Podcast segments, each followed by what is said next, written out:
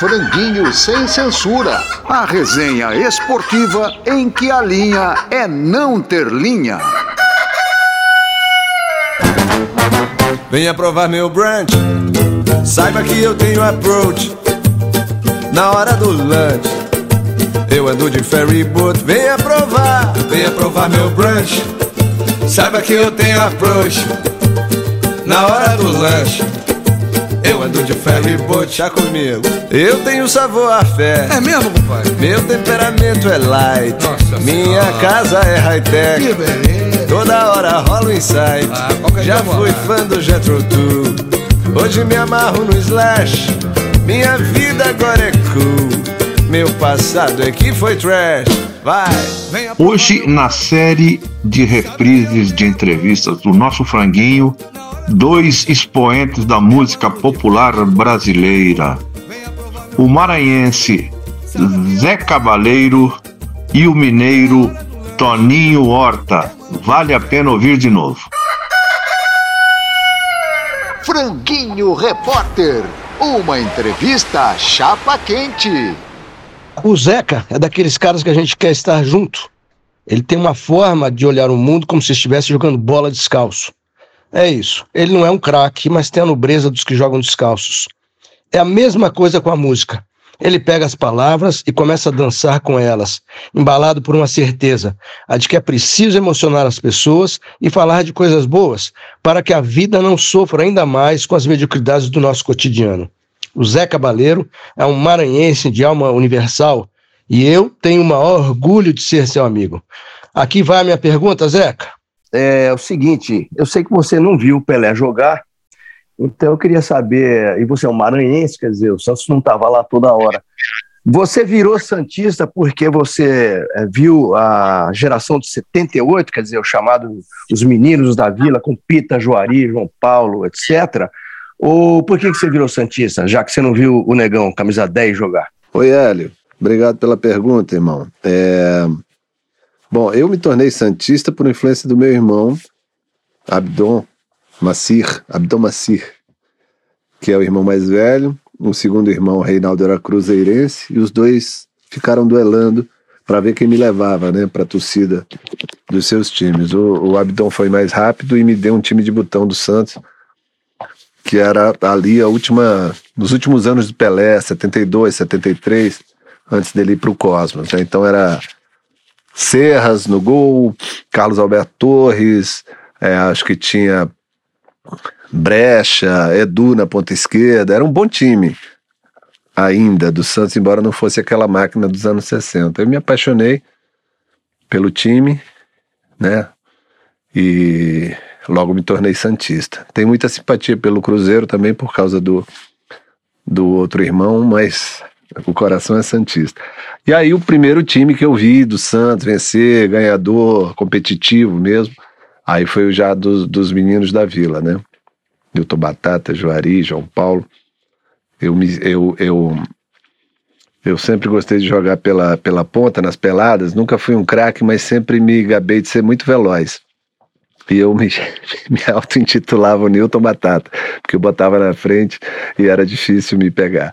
Então, esse foi o primeiro time mesmo do Santos que eu vi, assim, vencer alguma competição e brigar por títulos. Zeca, que bom tê-lo aqui, rapaz. Olha, mais ou menos na, na esteira da pergunta do Elinho agora há pouco, sobre você faz parte de uma geração de Santistas que não viram Pelé e companhia jogarem. Eu também não, infelizmente, só vi o finalzinho. Já aconteceu de você fechar os olhos e imaginar o que era aquilo? Eu às vezes faço isso, mas tenho medo de não acordar. Aconteceu com você? É, infelizmente eu só vi o Pelé assim, nos videotapes, né? Porque naquele tempo também, no início dos anos 70, os jogos não passavam como hoje, que você via qualquer jogo na TV, era no rádio, né? Me lembro do Jorge Cury na Rádio Globo e tal, aquelas grandes locutores dos anos 70 e tudo.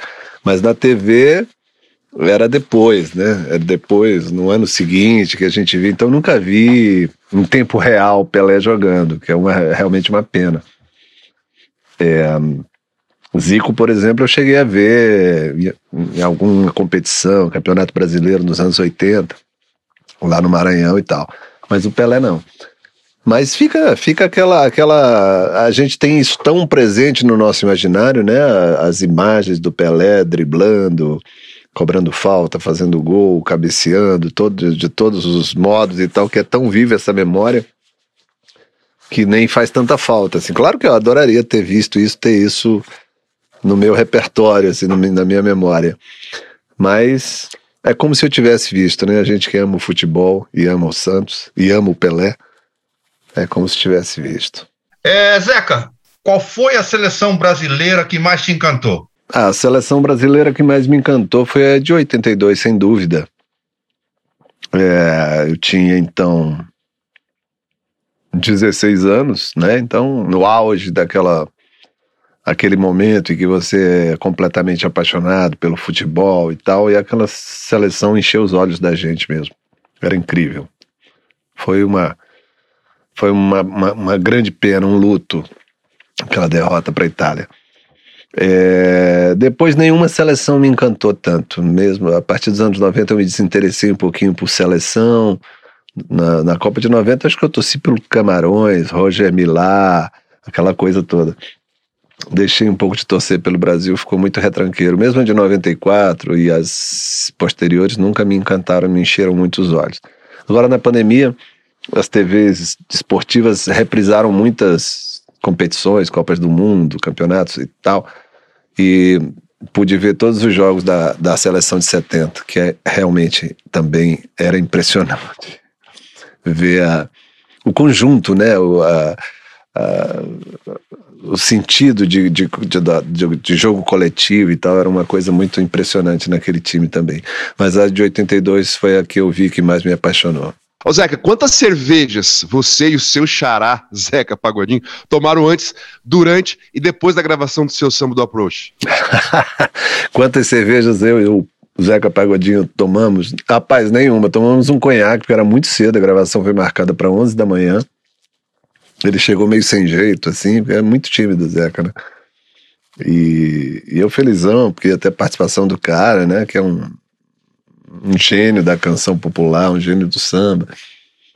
E a gente foi lá, tinha um, um, bar no, no estúdio, Companhia dos Técnicos, lá no Rio, em Copacabana, e a gente foi lá e quer beber alguma coisa? Um conhaquinho para esquentar a voz. Eu fui lá e fiz companhia para ele, coisa que eu não costumo fazer, que é beber de manhã.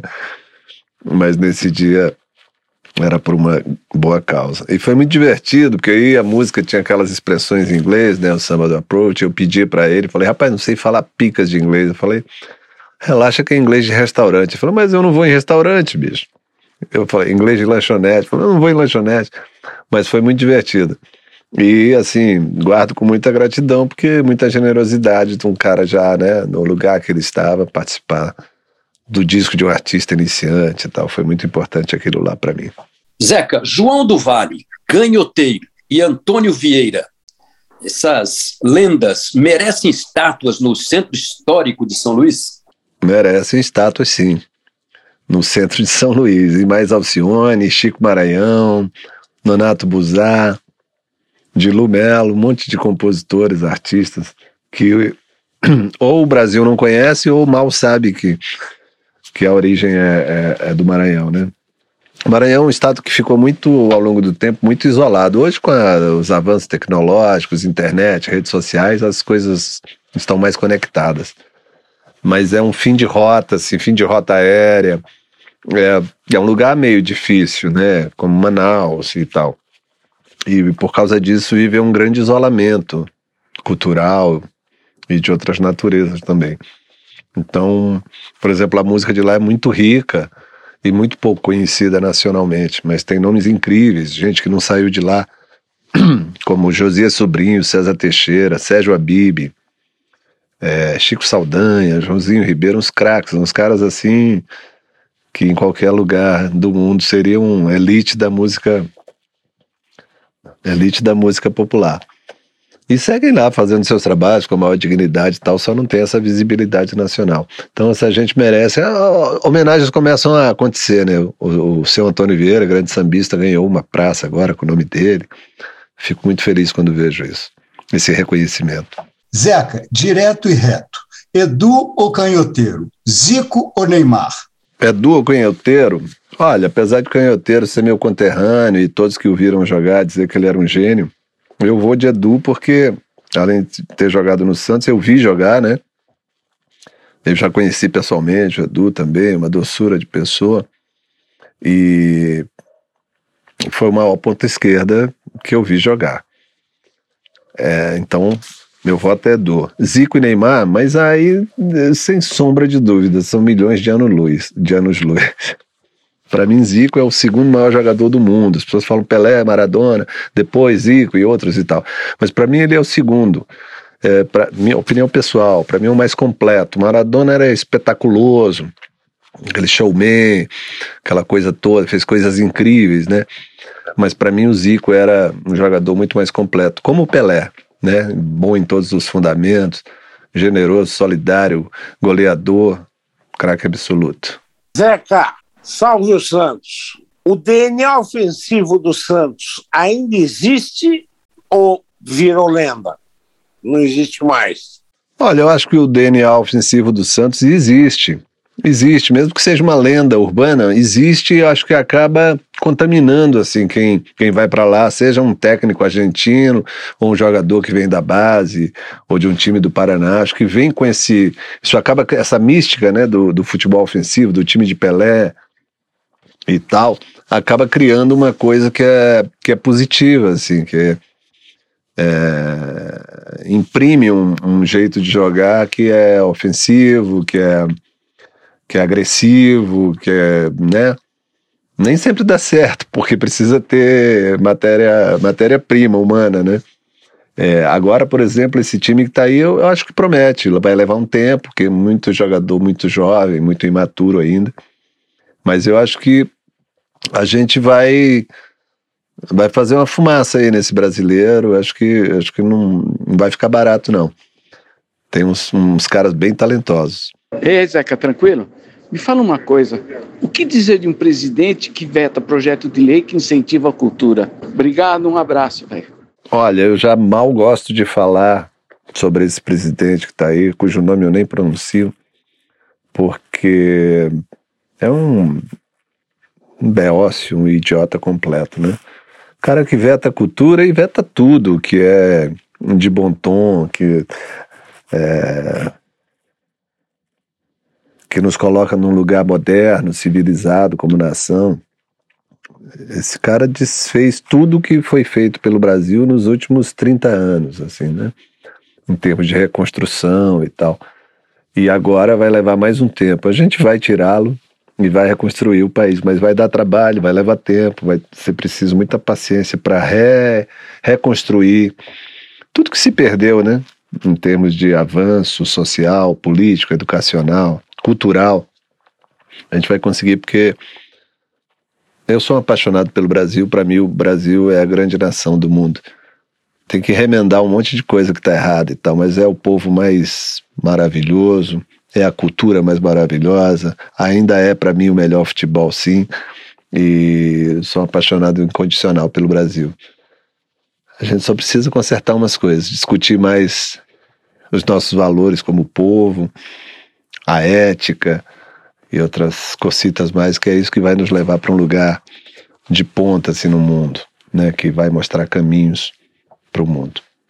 É isso, gente. Muito obrigado aí pelas perguntas inteligentes. Sempre bom bater um papo arejado. E sobre futebol, que é essa paixão de todos nós. Grande abraço. Franguinho Repórter. Uma entrevista chapa quente.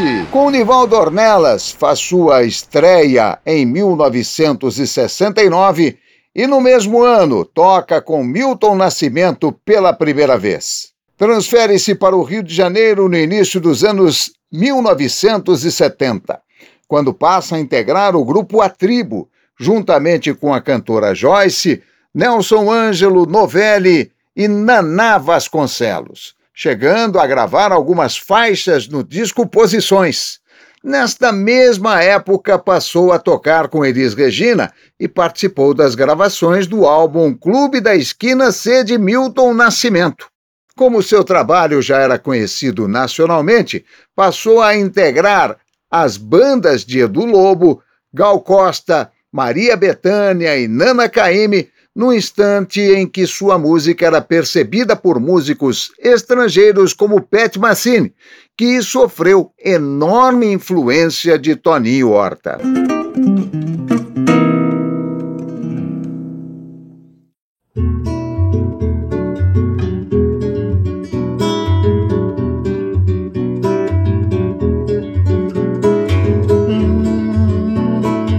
Toninho Horta, que prazer ter um músico da sua qualidade aqui no nosso Franguinho Sem Censura. É muito para nós. Toninho, você, o Lô e o Beto Guedes eram os mais jovens da turma do Clube da Esquina. Como foi para vocês, ou para você, participar daquele disco histórico? Uma referência, um marco para tudo que foi feito na MPB depois daquela gravação. Olá, Ailton, tudo bom? Toninho Horta aqui. Poxa, cara, o Clube, da, é, Clube da Esquina número 1, um, né? O primeiro projeto em na verdade, olha, em 72 não tinha nem essa palavra projeto, não, quer dizer, não rolava como rolou a partir, sei lá, dos 80, anos 90. A gente fez tudo com é, muita simplicidade e nade, é, como a produção da IEMAI junto com o produtor Ronaldo Bastos é, conseguiram a gravação para o Milton e eles sabiam da capacidade do Milton e do pessoal do Clube da Esquina, o pessoal que acompanhava o Bituca, que estava sempre com ele, eles deixaram a gente tranquilo. Então, por exemplo, o Lô e o Beto, que são mais jovens, eu, eu ajudei muito na construção das músicas deles e, e ajudava a organizar a forma da música, né, né palpitava no, no arranjo, na, na é, nas levadas e, e na construção da, da formação de cada banda, que era bem variada. Quem estava no estúdio na hora que tocava, às vezes a gente tocava outros instrumentos, por exemplo, principalmente eu e o Beto. Então foi assim que eu fui trabalhando e tive uma contribuição é, fundamental nessa coisa da, da, instrumentação assim, do Clube da Esquina, de, de variando as coisas, né? E, e dando colorido né, à música do Clube da Esquina. Então meu papel foi mais como assim, organizador, arranjador, já que eu não participei daquela semana, daquela, daquele mês de, de, de incubamento lá em, na, na, em Marazu, na praia de Piratininga, né, Niterói é, onde eles fizeram as canções do disco, etc e tal. Só cheguei lá no último dia para dar um oi, mas eu já era músico de estúdio no Rio, e aí não deu. E aí foi bacana, assim, que é, o disco na época fez um certo sucesso, só depois, décadas depois que ele teve reconhecimento, né? Pela qualidade total de harmonia, de melodia, de letra, de concepção, de ritmo. Mas o Clube da Esquina 2 já foi um pouco mais é, pensado, assim, quer dizer, se repetir alguns músicos, eu tô nesse aí também, tem até duas músicas minhas com, que, que o Bituca gravou cantando, mas tem Elis Regina, tem o Tavinho Moura, então foi mais ou menos naquele mesmo esquema, mas não já, né, como foi lá, tipo, cinco anos depois do primeiro, não teve aquela. É, foi um pouco diferente, foi mais produzido, assim, foi. É, o pessoal estava com mais noção de tempo para gastar no estúdio, não, não tinha mais aquela flexibilidade tanto que tinha no primeiro, que eram dois canais só, né? Aí já devia ser quatro canais ou para oito canais em 68 ou 69, né? Que foi o Clube 2. Mas foi também um processo bacana. A gente sempre com liberdade de criação, mas porém não tão aberto quanto o primeiro, mas é um descasso, né? O Defina 2. E realmente esses dois trabalhos aí ajudaram a solidificar a música dos mineiros aí para o mundo, né? Toninho Horta, um dos maiores violonistas do mundo. Toninho, é o seguinte, assim como esse pessoal, tipo Pat Metheny, etc., vem aqui ao Brasil tomar a benção de você, você toma a benção do Galo. Então eu queria saber, você que é atleticano, qual o maior jogador que você já viu com a camisa do Atlético Mineiro? Claro que eu não sou atleticano, né? Eu gosto do bom jogador, né? De repente tem um time que tem algum jogador que eu gosto, que eu acho um craque assim, eu acabo gostando do time. Mas sempre fui americano por causa do meu pai, do meu irmão mais velho, do Paulinho, que era músico. Eu também, americano, minha, minha sobrinha, Ana Cláudia, produtora, é também. Então tem uma galera na família que é, que é americano. Mas tem muitos também atleticanos cruzeirenses. Minha mãe era, era atleticana doente, né? Ganhou até um troféu do Calil quando ela fez 100 anos, e o Atlético fez 100 anos na mesma época também.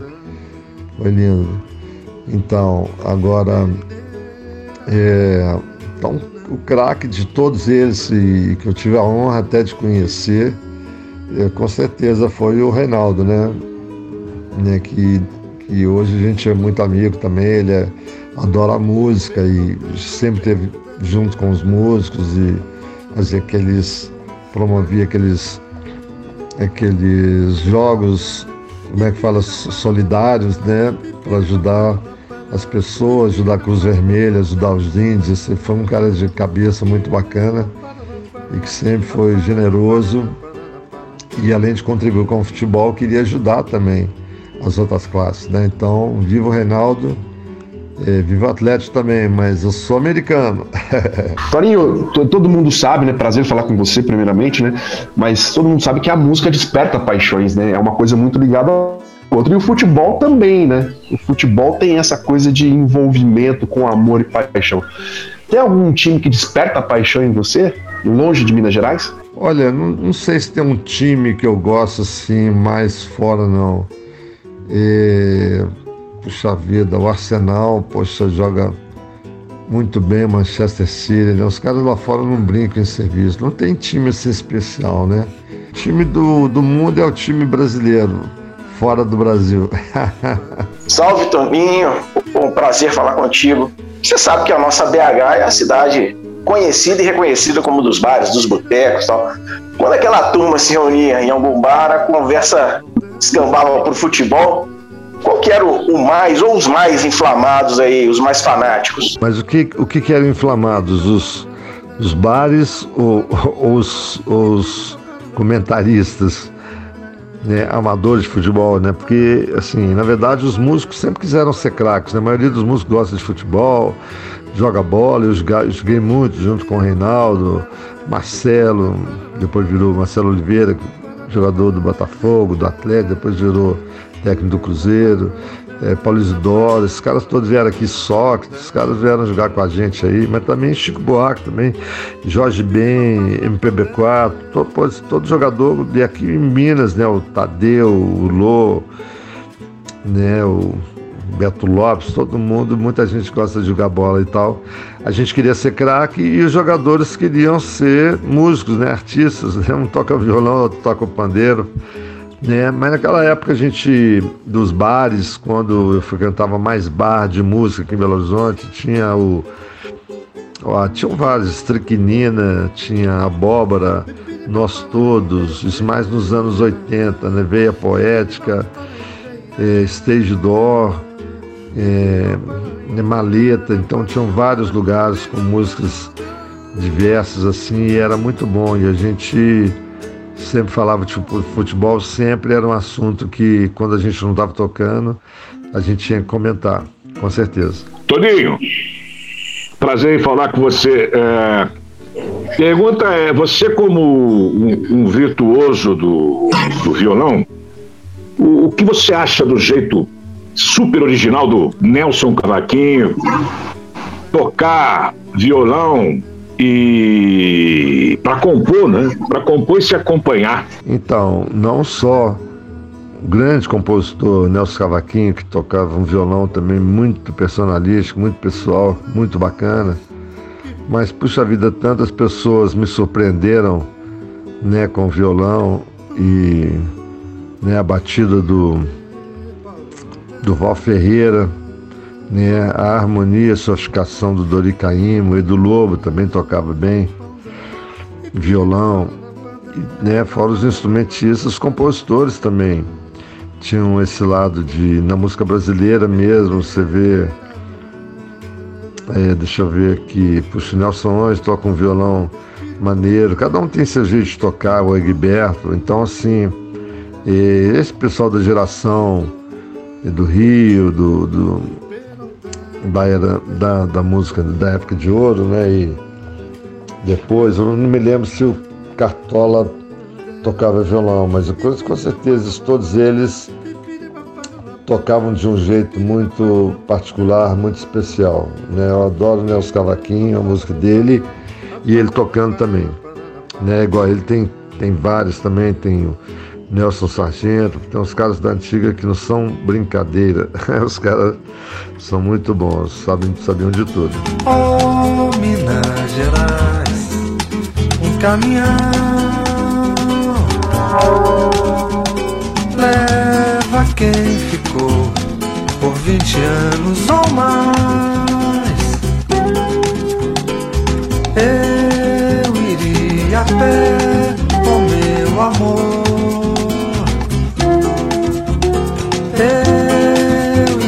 Até meu pai sem um tostão. Em Minas Gerais a alegria é guardada em cofres catedrais. Na varanda eu vejo meu amor.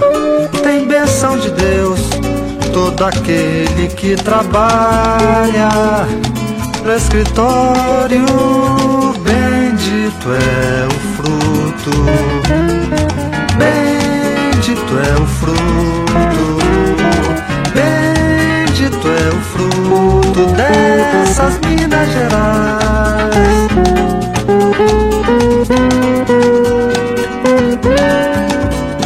Na varanda eu vejo meu amor, tem benção de Deus, todo aquele que trabalha no escritório. Bendito é o fruto dessas Minas Gerais. Alô, Batirinha! Minas Gerais. Alô, Minas Gerais, nosso caldo, rapaziada.